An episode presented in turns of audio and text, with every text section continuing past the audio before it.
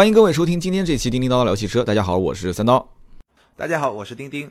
今天这期节目呢是在过年期间播放的啊。你看我们这个过年期间不停更，对吧？大家应该也接到了相关通知。我之前说了，呃，今天还有一天啊，两天应该是在过年期间是更新的。所以呢，呃，大家千万别忘了，就是到了时间点，打开喜马拉雅啊，收听叮叮叨叨聊汽车。我们也在此恭祝大家啊，新年快乐！呃，祝大家身体健康啊。丁丁呢？嗯，祝大家新年快乐，新年发财，身体健康。啊，我少说了一个发财是吧？对对对，发财很重要。对 对对对，现在这个确实啊，什么消费都高。呃，我不知道这次过年钉钉这个大概总预算是多少？呃，你说的总预算是发红包嘛，对吧？哎，就是哈不啷当一起连红包，呃，旅游吗？包括这些，但是会回我会老回老家，然后呢，我估计能上个就能能勉强上个五位数吧，差不多。啊，差不多五位数啊，也还好。那我们其实这次呢，应该讲，呃，过年期间更新啊，还是呃有一些话想跟大家讲的。首先一个就是二零一六年的很多数据是出来了。过年期间呢，大家呢也不想听这些啊太过于说教的什么新车评论啊这些东西，我们不如就干脆对吧，迎着这个鞭炮声啊，很多地方是不让放鞭炮的，是吧？然后很多地方只能在外围一点放鞭炮，南京可以吗？呃，也不行，南京也不行。然后呢？对对，然后在家里面啊，这这个亲戚朋友聊聊天，你们听一听。我相信啊，听了这个这一期节目之后，大家应该跟兄弟们之间聊天啊，也可以有一个更多的话题可以聊，对吧？对。呃，今天主要说的是什么呢？豪车江湖。嗯，对，两部分，一部分呢，就像这个三刀刚才说的，年底嘛，大家都晒账单。那其实，呃。汽车品牌也纷纷在晒账单，无论是在中国的还是在全球的。那么今天就聊一聊，呃，几个豪华车品牌，差不多我们会分两期聊十一个品牌，就是十一个品牌在全球也好，在中国也好的一个账单，然后我们来。呃，透过这个账单背后，我们看看背后有一些什么故事，然后最后呢，再跟大家分享一下每个品牌在一七年会有哪些特别值得关注的车进入中国市场。那这些车可能也是明年咱们做节目一直会关注的一些重量级的车型吧。是的，是的，因为本身钉钉经常去试，就是任何新车上市，你会呃接受邀请去参加一些官方的试驾。那我这里呢，其实更多的还是通过一些相关的渠道啊，就是官方的和非官方的去。了解相关信息，我个人觉得这些车型现在对于豪华车市场的，呃，就是明年的数据的变化，会不会有比较大的一些就是刺激作用？就比方说吧，就讲的简单一点，BBA，BBA，我感觉明年的这些车都是一眼都可以看到底的，哪些是换代，哪些不换代，然后哪些以后长什么样，好像都心里面都感觉没什么太多的惊讶的地方了，你觉得呢？对对对，已经差不多了，就基本上现在能够看到大半吧。明年大概有哪些新车会上？当然，有些车的表现可能大家预期的会比较准，有些可能也稍微有点悬念吧。对，那么将来我在想啊，就是很多的一些车企，你比方说像雷克萨斯，我们上一期节目聊的雷克萨斯的 LS 新款上市，那个新款跟以前老款长得完全不一样，然后完全不一样。对啊，现在的奔驰、宝马、奥迪，你会发现奔驰这一系列换代基本上到了。今年应该差不多了吧？就是整个的这一个大换代已经基本都都换过来了。换过来以后，好像我们再往后看，包括宝马的新五系你也试过了，对吧？七系也换过了。奥迪的这一家族里面的这个特征，脸和屁股基本上长什么样也都看到了，还有内饰，感觉好像没有什么期待了。就是往后走，好像也就只有像我看啊，也没什么能期待的。凯迪拉克有会大改大改变吗？雷克萨斯会变了吗？好像也就这样了。沃尔沃，对对吧？呃，对，反正呃，感觉上好像明年不是一个说有哪个品牌会让你非常感觉新鲜的那种。但明年有些新的品牌，这个我们可能后面也会去聊，就有些新的品牌会进来。但除此之外，好像这些品牌都是在怎么说呢？都是在不断的。呃，具体车型在升级换代，然后把自己新的一些呃技术也好，设计语言也好，去融汇到更多的车型里面啊。那就说说数据吧，因为讲晒账单嘛，你把账单的我们前面几位先说一说，然后跟大家聊一聊，就是为什么他们去年能跑出这样的一个成绩。对，我们就按照在中国市场的这个销量排名来往一个个往下说。排第一呢，其实这个已经排了好多好多年第一了吧，我都不记得有多少年了。奥迪，奥迪一六年卖了在中国市场啊卖了五十九万。嗯，然后，但是它同比增幅很小，三点六，呃，在全球市场卖了一百八十七万，同比增幅也差不多，三点八。呃，奥迪这个三刀最熟了，就奥迪它情况呢，就就在中国，它的情况就很就这个形势就很明朗，就是说，第一老大没问题，但是呢，老二老三追赶的步伐是越来越快，越来越快，越来越快，差不多就是这么一个格局。但是我在想啊，就是不管他们怎么追，看起来好像是离他越来越近了。但你有没有发现，其实就像跑步一样的，就像我们以前在学校跑步，有的时候不是说第一名跑不过你第二、第三名，而是他没有必要一直在前面领队嘛，就是哎，就是给你稍微差不多快超我的时候，人家可能就稍微脚步子是提一下，你根本又跟不上了。你觉得呢？你觉得真的是赶超，还是还是就是也只不过是一个战术性的，让他们拉近一些距离？呃，我觉得，嗯，总的来说，我觉得奥迪肯定也是想往前跑，但是呢，今年呢，它确实遇到了一些问题，我们可以一条一条来说吧。啊，呃，比如说，我们就从车型来看，从车型来看的话，呃，十二月份它其实就比较惨。我们说全年涨了百分之三点几嘛，十二月份我看到的数据，全球是跌了百分之零点六，然后中国呢跌幅达到百分之十四点四，就这个是一个非常明显的跌幅。然后从具体的车型来看呢，A 四，A 四在全球其实还可以，呃，在欧洲也可以，在欧洲还是最畅销的豪华车，卖了十六万多。但是其实 A 四我们我记得前面有一期我们讲过，在中国的表现比较一般，嗯，然后更让人感觉到。就比较特别的一个现象是 Q 七，Q 七其实全球卖的非常好，超过了十万，然后同比增了百分之四十三点六，啊，那可以，一个非非常夸张的增幅。但是好像在中国，其实我们看到 Q 七不是一个特别好的一个一个走量的车，嗯，然后说到 Q 五和 A 六，反正。量是都不错了，在同级中也表现都不错，但是其实它的增速都是比较放缓的。嗯，呃，我我觉得就三刀刚才说的，我在我看到这个奥迪今年遇到的一些问题啊，就是我们可以简单的展开来说一说。奥迪遇到的呃第一个问题呢，可能说全球范围来说，它受到柴油门的影响还是非常的明显。是的，就是对，就整个整个大众集团，虽然说今年还是。全球好像销量第一，整个大众集团是销量第一，但全球来说，但是其实整个整个速度都在往下降，这个是奥迪碰到第一个问题。第二个问题呢，就是我们知道的公车改革嘛，在中国公车改革以后，其实作为官车的奥迪，它在改变自己的形象，但是它也确实是丧失了一部分的这个动力。对，然后第三个问题，可能大家不一定知道的很多，其实从一五年到一六年，整个一汽集团。在呃习大大 卷起的这个反腐风暴中，其实是接受了很多次的调查，无论是中纪委也好，国资委也好，就是各个部门的调查。那这个调查对他正常的经营工作其实是有一些影响的。如果大家在政府机关或者国企工作都知道，上面一来调查你就卧倒不动嘛，就很多事情你就没有办法会很积极、很主动的去做嘛。所以，我觉得。呃，再再加上产品，从产品本身来说，可能一六年也确实不是奥迪的产品年，当然也不能这么说啊，新 A 四对吧？好像也是一个很重要的产品，但整体上来说，就是受到各种因素的影响，所以奥迪的增速确实是在放缓。对，就是一汽很多领导都是，就你要如果说身子啊正的话，影子不斜，那基本上都没问题。但结果好像确实是了，抓了几个，然后调走了几个，然后又又又跳楼的几个，就是影响特别大。然后新上任的有些人呢，可能就新上任就觉得说还是啊保守起见，不要做一些比较。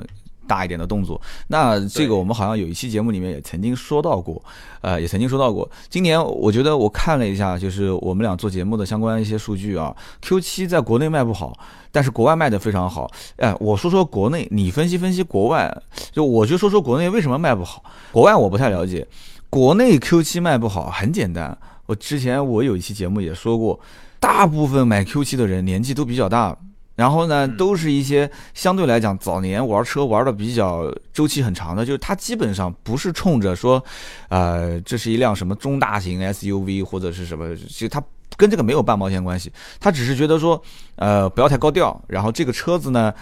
要大，要宽，要气派，然后要通过性好。我经常可能还要去一些工地上，哎，然后我不要宝马，就是有一点暴发户开的。我不要奔驰，奔驰觉得这个有的是不喜欢那个 M L 的造型，有的是觉得太老气、太高调。那么，所以综合下来，BBA 选了 Q 七但是后来这一次的 Q 七一上市，啊，减肥了嘛，变得又比以前稍微看上去还小了一点，而且感觉上有点像旅行车，或者说一个跨界旅行车那种感觉，整个侧面的造型。对，年轻化之后，就跟它的客户定位人群就形成了一个错位，那就变成了年轻人觉得很漂亮，对吧？你像你觉得丑吗？丁丁，我反正觉得不丑，我觉得 Q7 挺好看的，我觉得不丑，挺好看。对，但是我没钱买，就是 喜欢的人没钱买。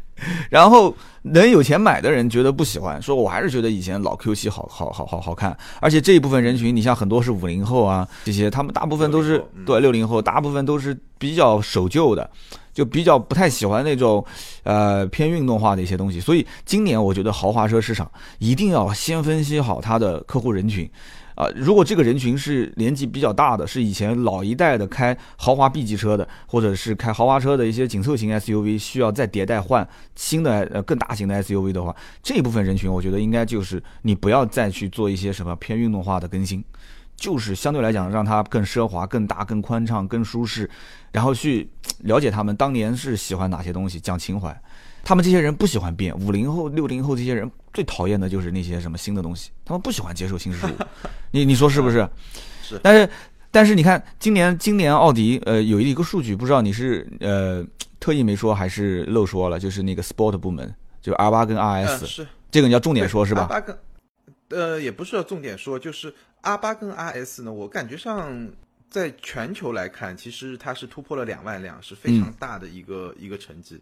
但进入中国，因为没没没找到那个数字，但是进入中国以后呢，我感觉上身边呢，反正呃。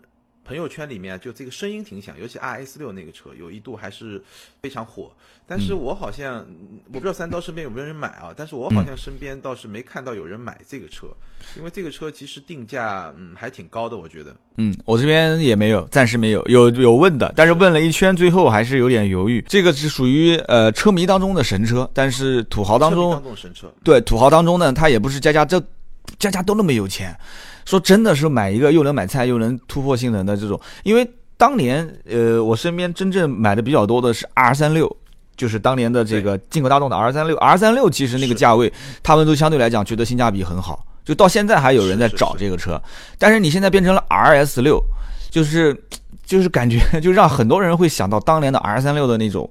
呃，又能买菜，又可以是一脚油门去闷到底，就干翻一切的那种感觉，所以就有点纠结。同样这个钱的话，保时捷也可以选了，对吧？甚至一些入门钱可以买个 Panamera 嘛，对吧？对，然后一些入门级的小跑也也可以买到了，就是一些小超跑。是。所以还是比较纠结，有没有人能下得了狠心，说买一个既能买菜又能当超跑开的这种，啊，也不能讲说是纯超跑了，就是运动型的轿车。基本上买这个车的人家里应该已经至少有一辆跑车了吧？对，所以现在啊是这样的，就像前两天我我拍摄的那个一个小超跑，呃，车主就是这样的，家里面有一辆这个捷豹的 F Type，早年我玩那个车，然后后来买了一个迈凯伦，然后他平时上班两台车就都不能开啊。他上班一个月就拿四千多块钱的工资，然后怎么办呢？他就只能开一辆这个奔驰的 C 啊，奔驰 C，就他觉得已经是很低调了，一个小奔驰 C。所以说，在这样的一个前提条件下，我觉得，呃，奥迪的 Sport 部门其实早年并不是说他做不到这个销量。我因为我最早是在这个行业里面做过，所以早年我会发现，RS 这种车系，如果它要是宣传力度。够高的话，就是你能把这一帮年轻人的热情点燃起来，在一百到两百这个区间，还是有很多人是愿意消费这些运动型车的，还是很多的。呃，我觉得他还是得再往下走，如果他真的要要要走量的话，就还是呃一百到两百，毕竟已经是一个很有钱的人了，就是他还是得往下走一走，往下走一走，到个一百以内，甚至七八十啊这种就。因为它有小的车嘛，i s 那就，对对，S 三啊，其实有嘛，对吧？嗯，那那其实它也不用 R S 了，它就 S 就可以了嘛，S 六、S 七、S 五嘛，对吧？就一百以内嘛。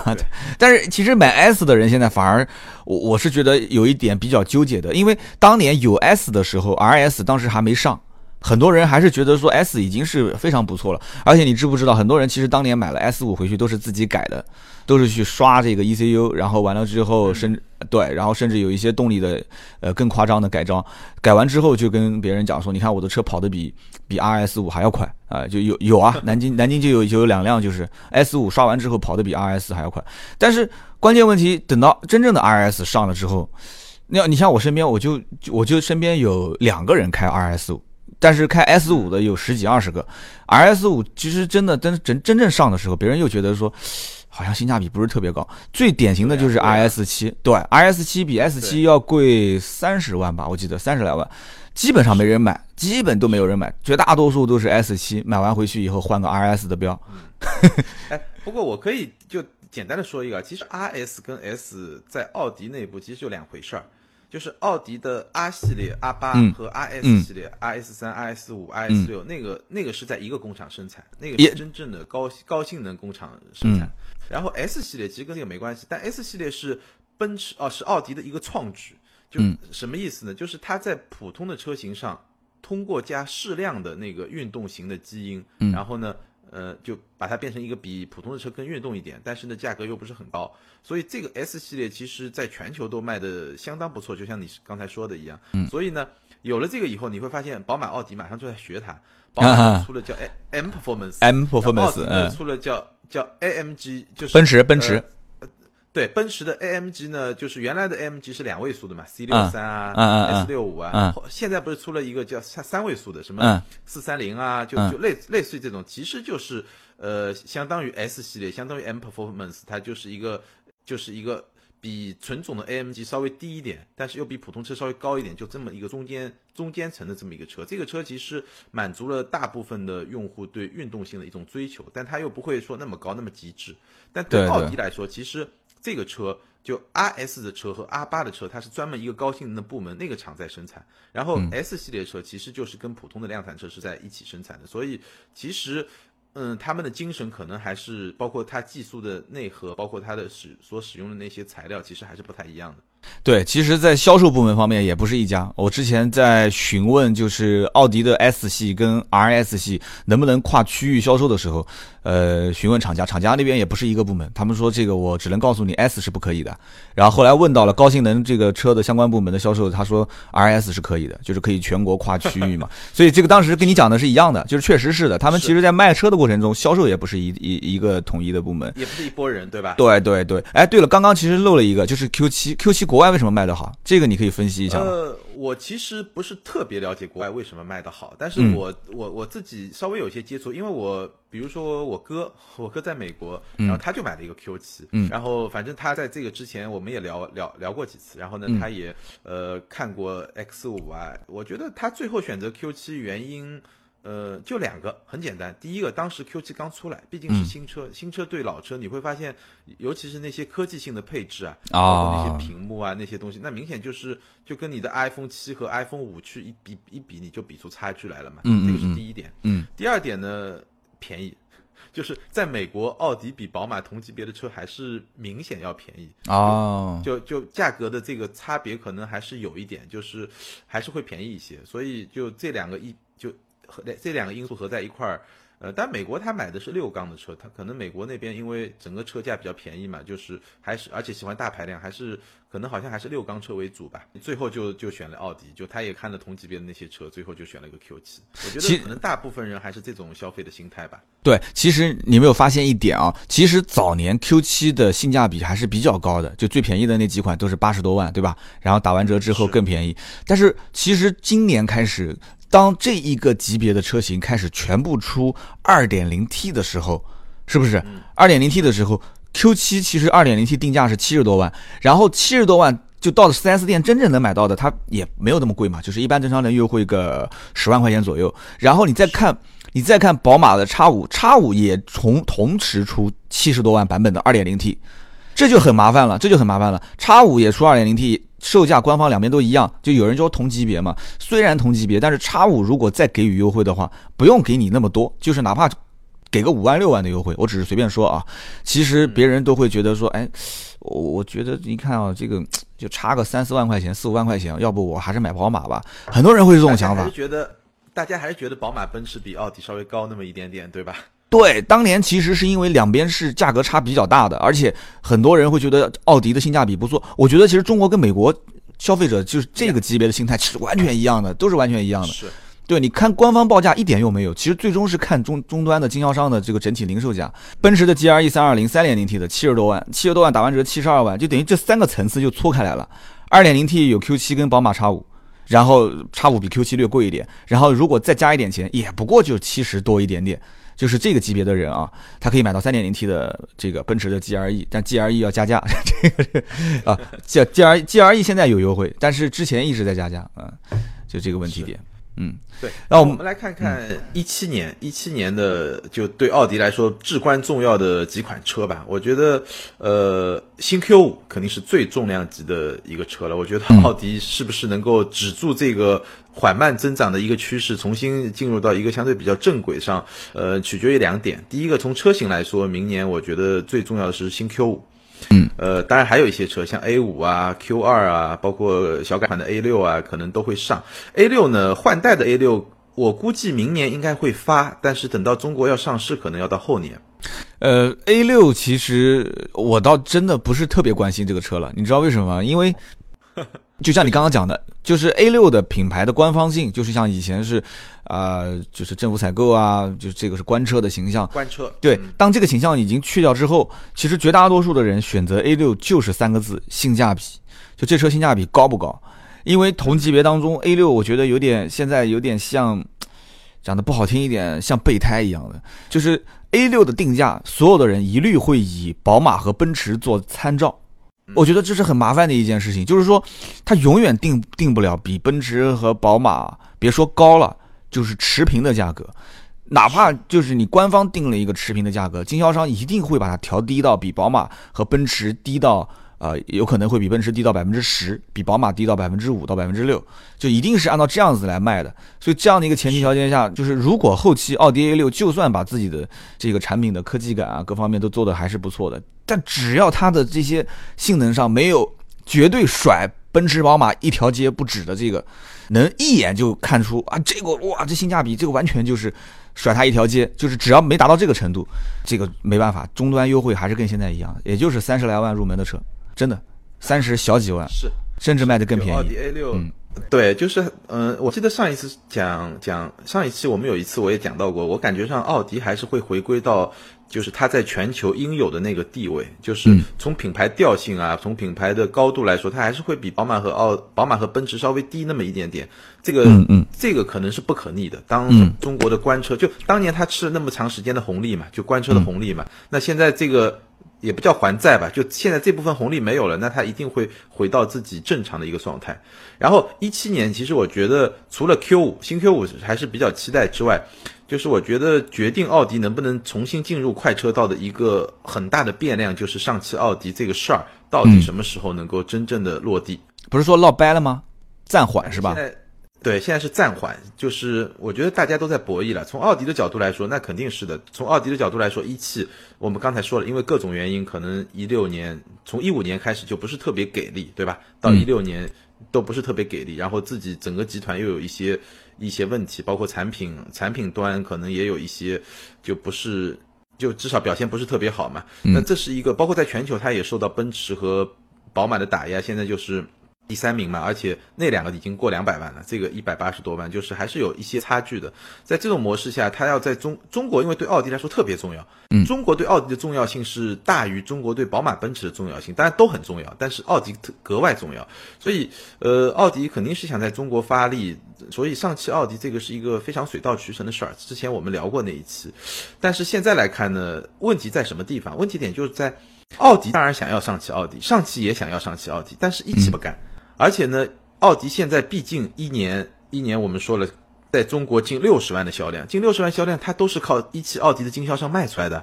那么大一个群体，如果集体要跟他跟他打架或者就抗议的话，他其实这个选择是还挺难的，压力比较大啊。压力挺大的，对，嗯，的确是这样子。其实我们这个奥迪讲的有点多啊，我们看看宝马。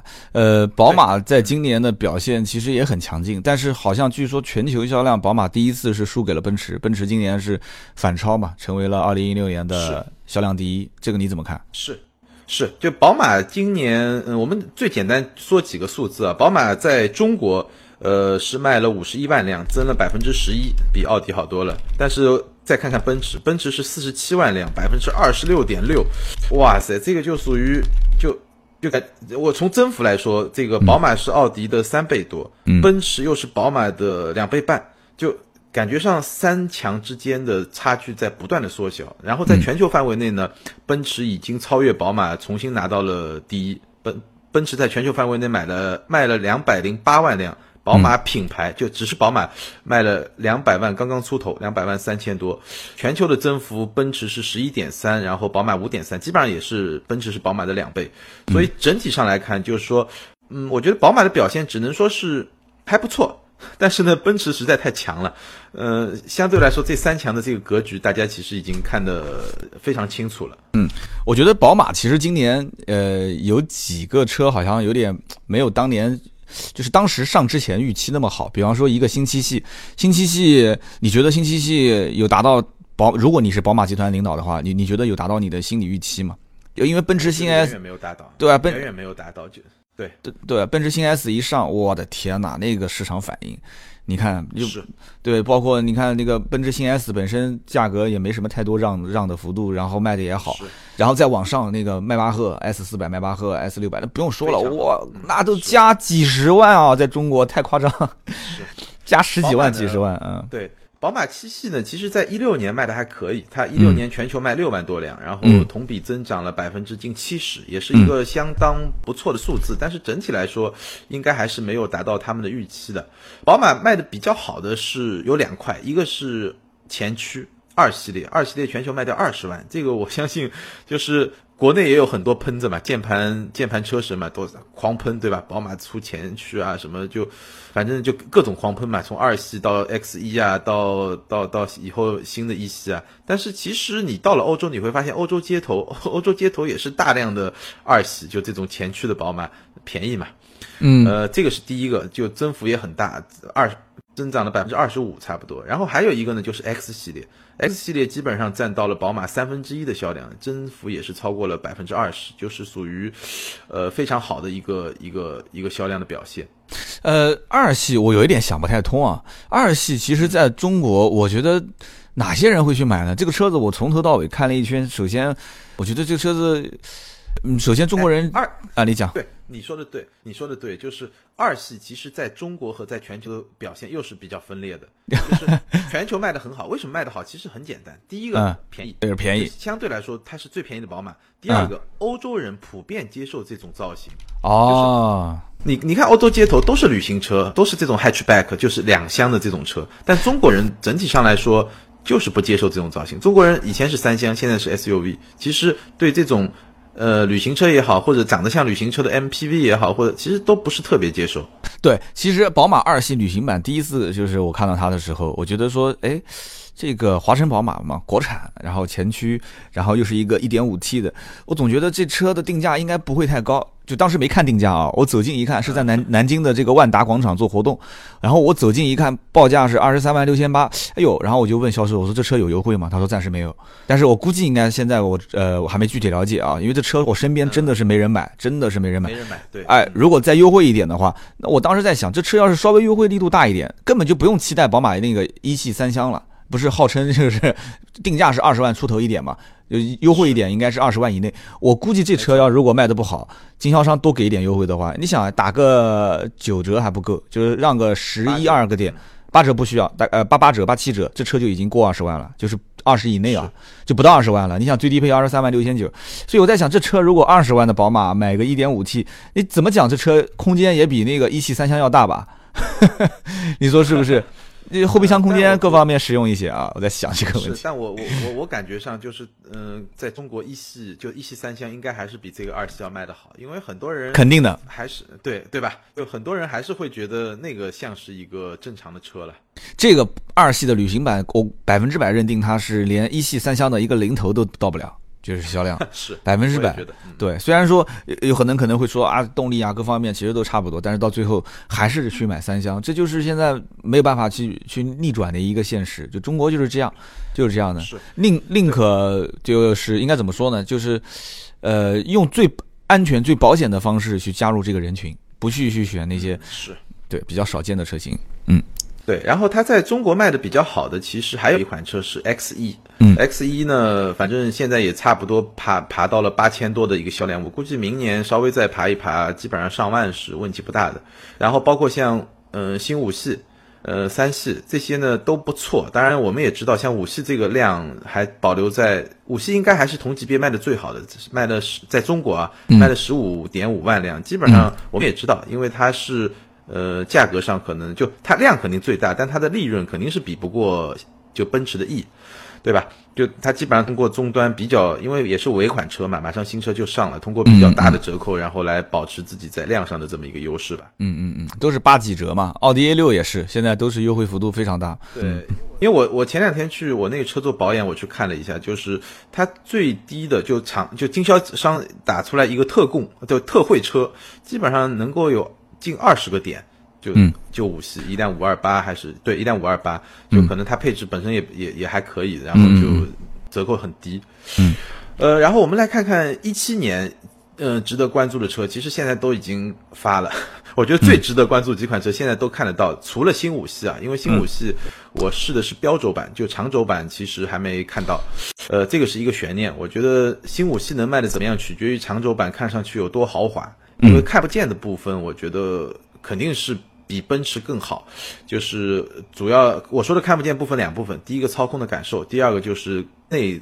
车就比如说车机啊，这种互动系统啊、互联系统啊、娱乐系统啊，就这种，呃，操作的这种便捷性，因为它用的是触控屏嘛，对，操作的便捷性和里面整套系统，因为呃，我们也做过，比如说导航啊这些，反正这些东西我感觉上都会比新意会好一点点，当然差距也不是特别明显啊，但肯定是要好一点。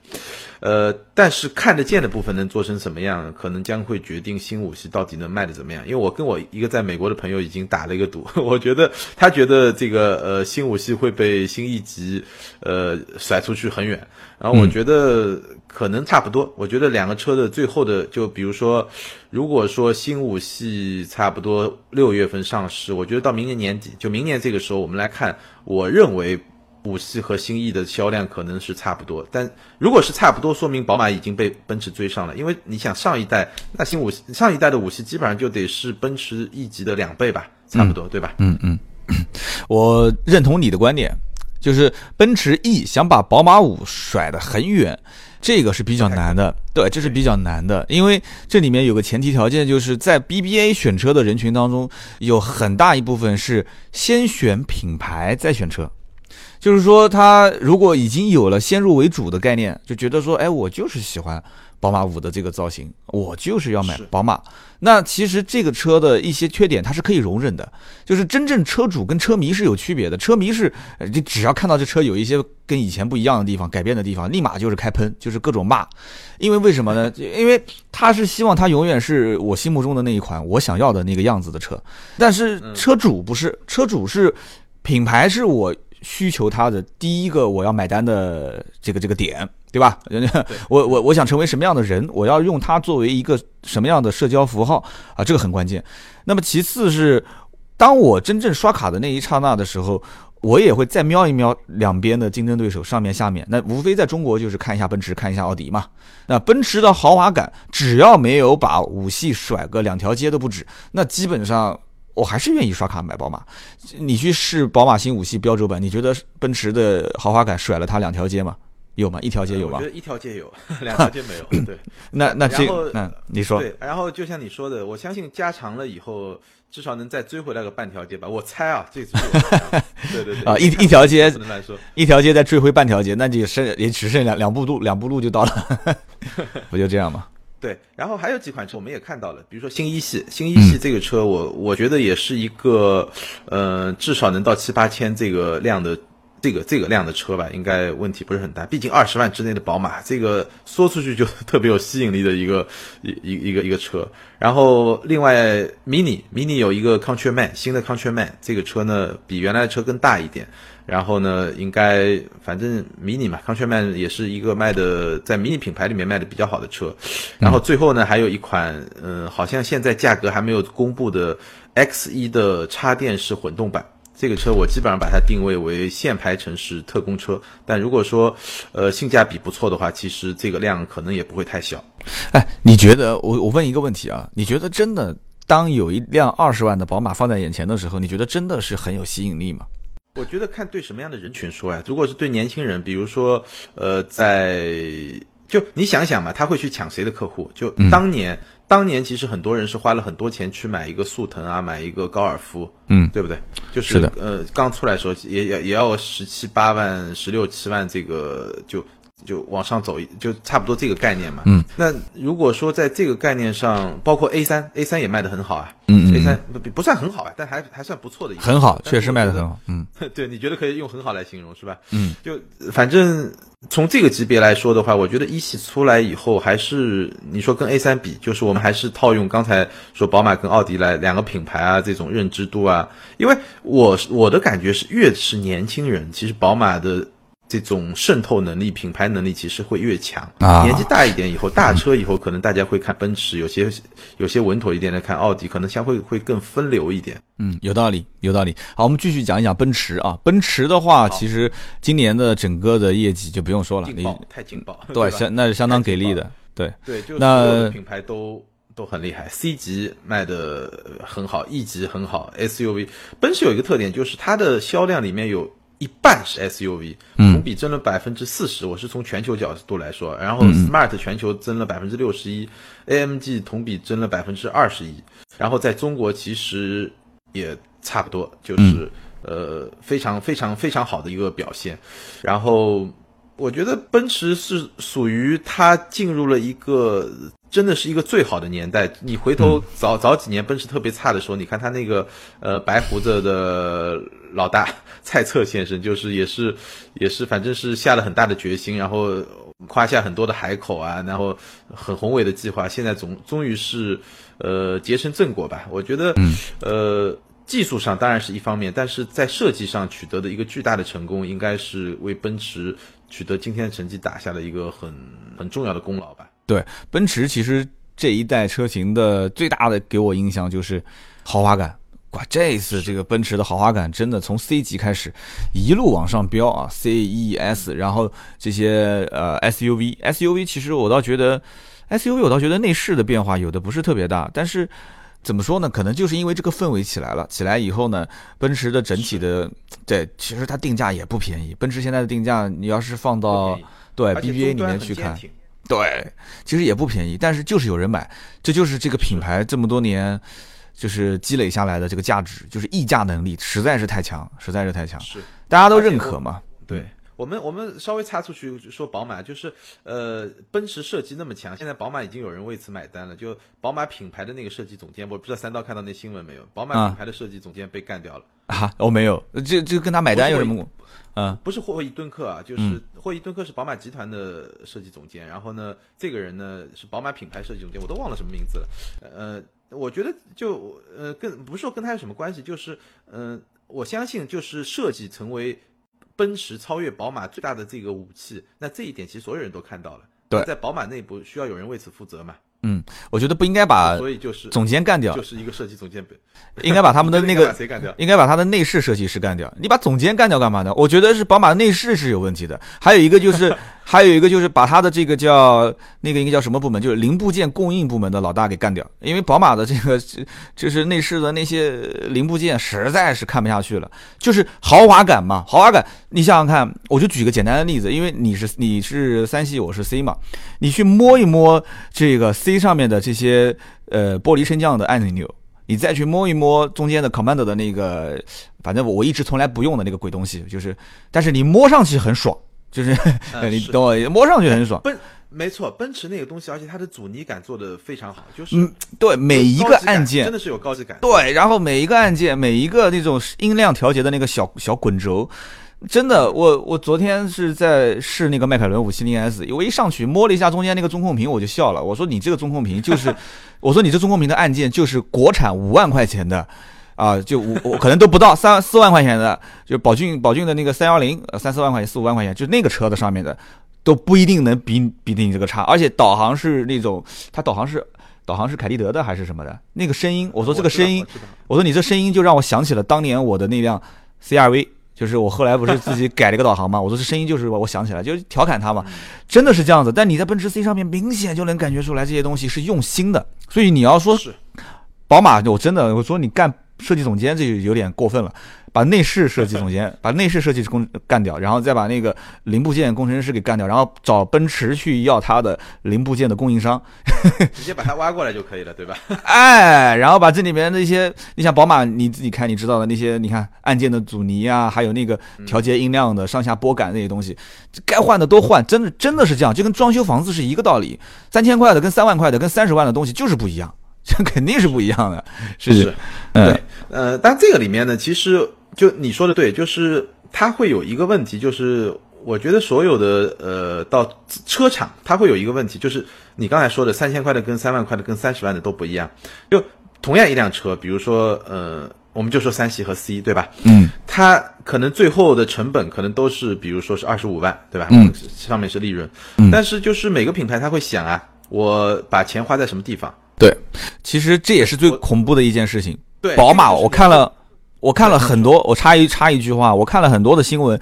宝马今年对所有的媒体公开讲，就是宝马今年目标就是提升利润。你你有看这新闻吗？我看了很多的新闻，里面都是这么讲的。宝马今年的目标就是如何保证利润、提升利润。你保证利润、提升利润，那你这个那就是乘法的这个前后的问题了。你是要保证基数，就是你的销量的基数基础上乘以啊薄利多销嘛，就是每一台车的利润稍微少一点，还是说你就是量不用增长？保有量不用增长，然后你单体的利润每一台都很多。我觉得你要选择后者的话，那你就完蛋，肯定完蛋，不用讲的。对，对，就我刚才对我刚才想说的就是，其实你把这个成本花在不同的地方，就其实这个是不同品牌之间它会选择略有些差异的。有些品牌它会把成本花在。嗯，比如说我我我我我底盘，或者说有些看不见的地方，有些品牌会把成本花在呃比较看得见的地方。但是无论怎么说吧，到这个这个级别上，我觉得对宝马来说，现在最大的挑战确实是把豪华感造出来，豪华感，豪华感，豪华感，对吧？重要的问题说三遍，我觉得可以学学沃尔沃了。沃尔沃真的就换了一代以后，你发现整个豪华感提升的非常非常明显。这我们后面再说吧。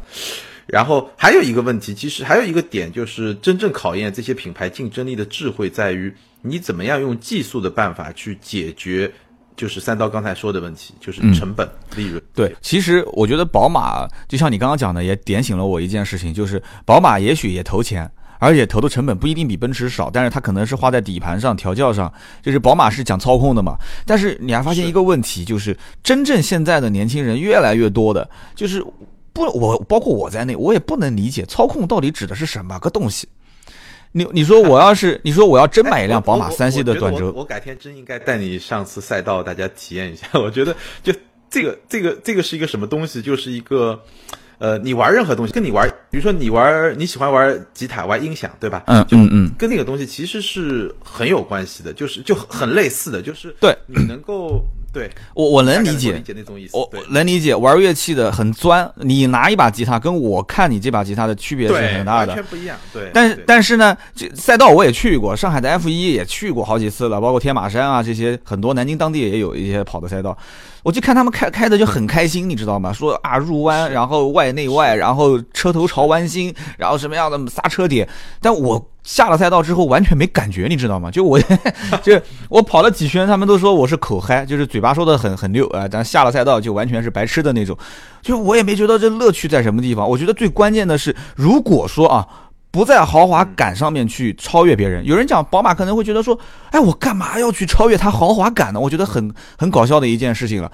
呃，宝马这么多年来一直讲究的是操控，奔驰那破车开出去，其实我也觉得奔驰这车开出去没有任何驾驶的乐趣嘛，对吧？就是你开出去就是像个老老老头子，你像我开车速度也不快，然后也不怎么变道，然后踩油门你就是迟滞啊，对于我来讲无所谓。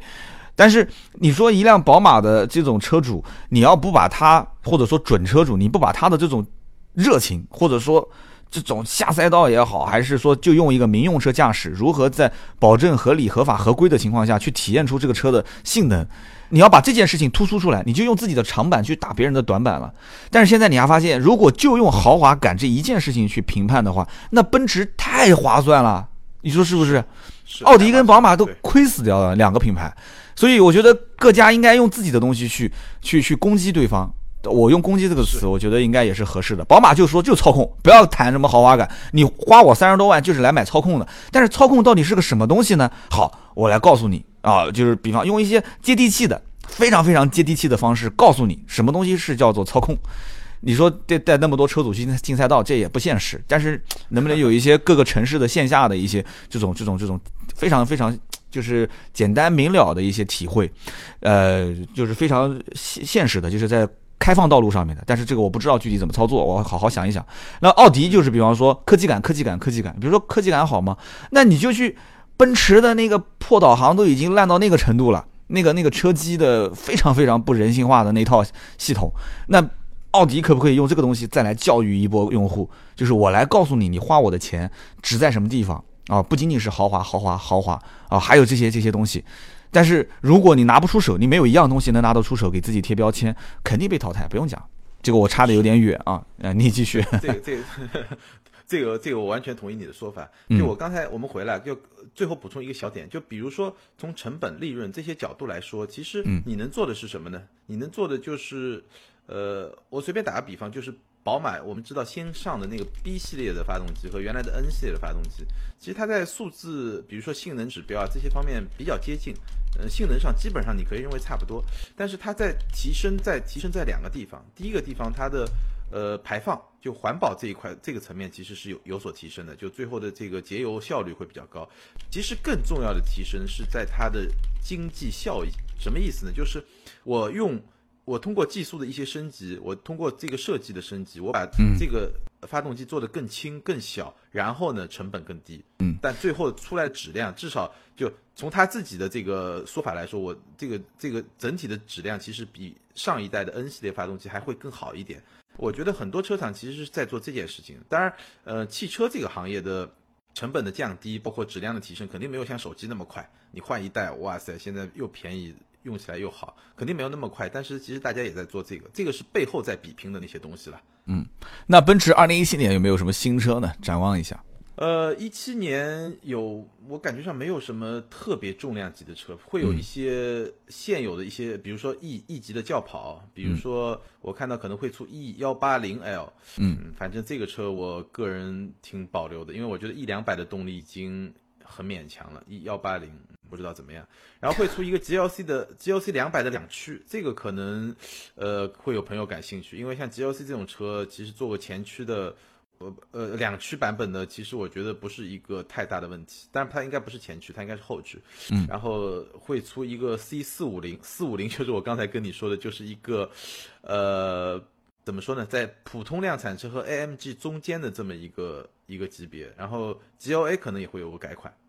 C 四五零啊，这个我估计难，想要卖的好。G R A 对吧？对，嗯，G R A 改款的话，应该讲会又增加一波销量了。G R A 一直卖的都不错，嗯，对 GLA 我觉得一直确实一直都卖的不错。C 四五零其实我们就看看 S 四嘛，其实就 S 四这个级别的，应该就只是一个一个补充嘛。嗯那我们今天聊了那么多啊，主要是 BBA，因为 BBA 的话题比较多，但是大家不要说我们怎么有点太偏重于讲 BBA 不讲其他的车，是因为这三个品牌就能说出很多故事，在在中国销量也是绝对的。大家都知道豪华车市场，呃经常有人会开玩笑讲说，只有两款车，第一个第一款类型的车就是 BBA，第二款就是非 BBA 嘛。所以呢豪华，车品牌真的是这样。嗯对，，嗯你说，因为前三都是五十万左右，对吧？嗯前三现在在中国都是五十万左右这个量级，然后如果我们再往下排的话，其实就是十万，嗯。就十万左右这个量级，你会发现，就这个这个差距是非常大的，就是从五百分之二十嘛，对吧？就嗯。第四名基本上就直接滑到百分之二十。是的，这个销量决定一切，但是在中国是。没有销量说话的话，你产品的更新迭代周期也不会那么短，因为没有钱挣嘛，就人家只能是很很长很长的周期在更新换代，就是恶性循环。但是很明显，很明显，很明显，其实从二零一六年开始，我们就能看到有很多啊所谓的非 BBA 车型开始一路狂飙啊，一路狂飙，对，出现了很多的一些黑马车型啊。这个我们下期节目就会跟大家好好去聊一聊，看看他们去年晒的成绩单啊。比方说从捷豹路虎，对吧？捷豹路虎到凯迪拉克、雷克萨斯这三个是大家就一致认为就是比较抢眼的，然后再到啊、再到下半年新闻媒体曝光比较多的，像沃尔沃啊，然后再到丁丁个人比较感兴趣的保时捷，你是保时捷粉啊 啊，是是是，然后再到这个真人秀赞助比较多的英菲尼迪，哎、然后再到这个林肯，林肯也是到年底那一波，这广告幅度也比较大，然后就是讴歌，嗯，嗯，然后就讴歌，讴歌国产的嘛，对吧？呃，下期节目更精彩。你想，这期我们说了三个品牌，下期我们要说到八个品牌。那八个品牌呢，我们把时间分配一下，到时候我们重点把也是前三个，捷豹、路虎、凯迪拉克跟雷克萨斯，我们多说一点。后面的沃尔沃、保时捷、英菲尼迪、林肯跟讴歌，大家带着听一听。非常感谢今天收听我们的节目啊，是在过年期间。下一期节目呢，呃，应该是上班了，但是还是算在过年期间嘛。呃，我们是继续继续聊，继续听啊，我们时间也比较长，大家反正闲着没事的时候就听一听。那怎么联系我们俩呢？钉钉的微博是。艾特名车志钉钉，呃，我的微博是百车全说三刀啊，大家有什么节目当中的疑问，想跟我们交流沟通的，就在我们的微博当中去留言啊、或者是跟帖评论都可以，没问题。呃，今天节目呢就到这里，再次祝愿各位新年快乐，多拿红包哦，不对，我们的听友应该是发红包的是吧？是多发红包，哎但也有也有拿的吧？对，对，有有拿红包的。有好有拿的，行啊，那今天这期就到这里，我们下期接着聊，拜拜。拜拜。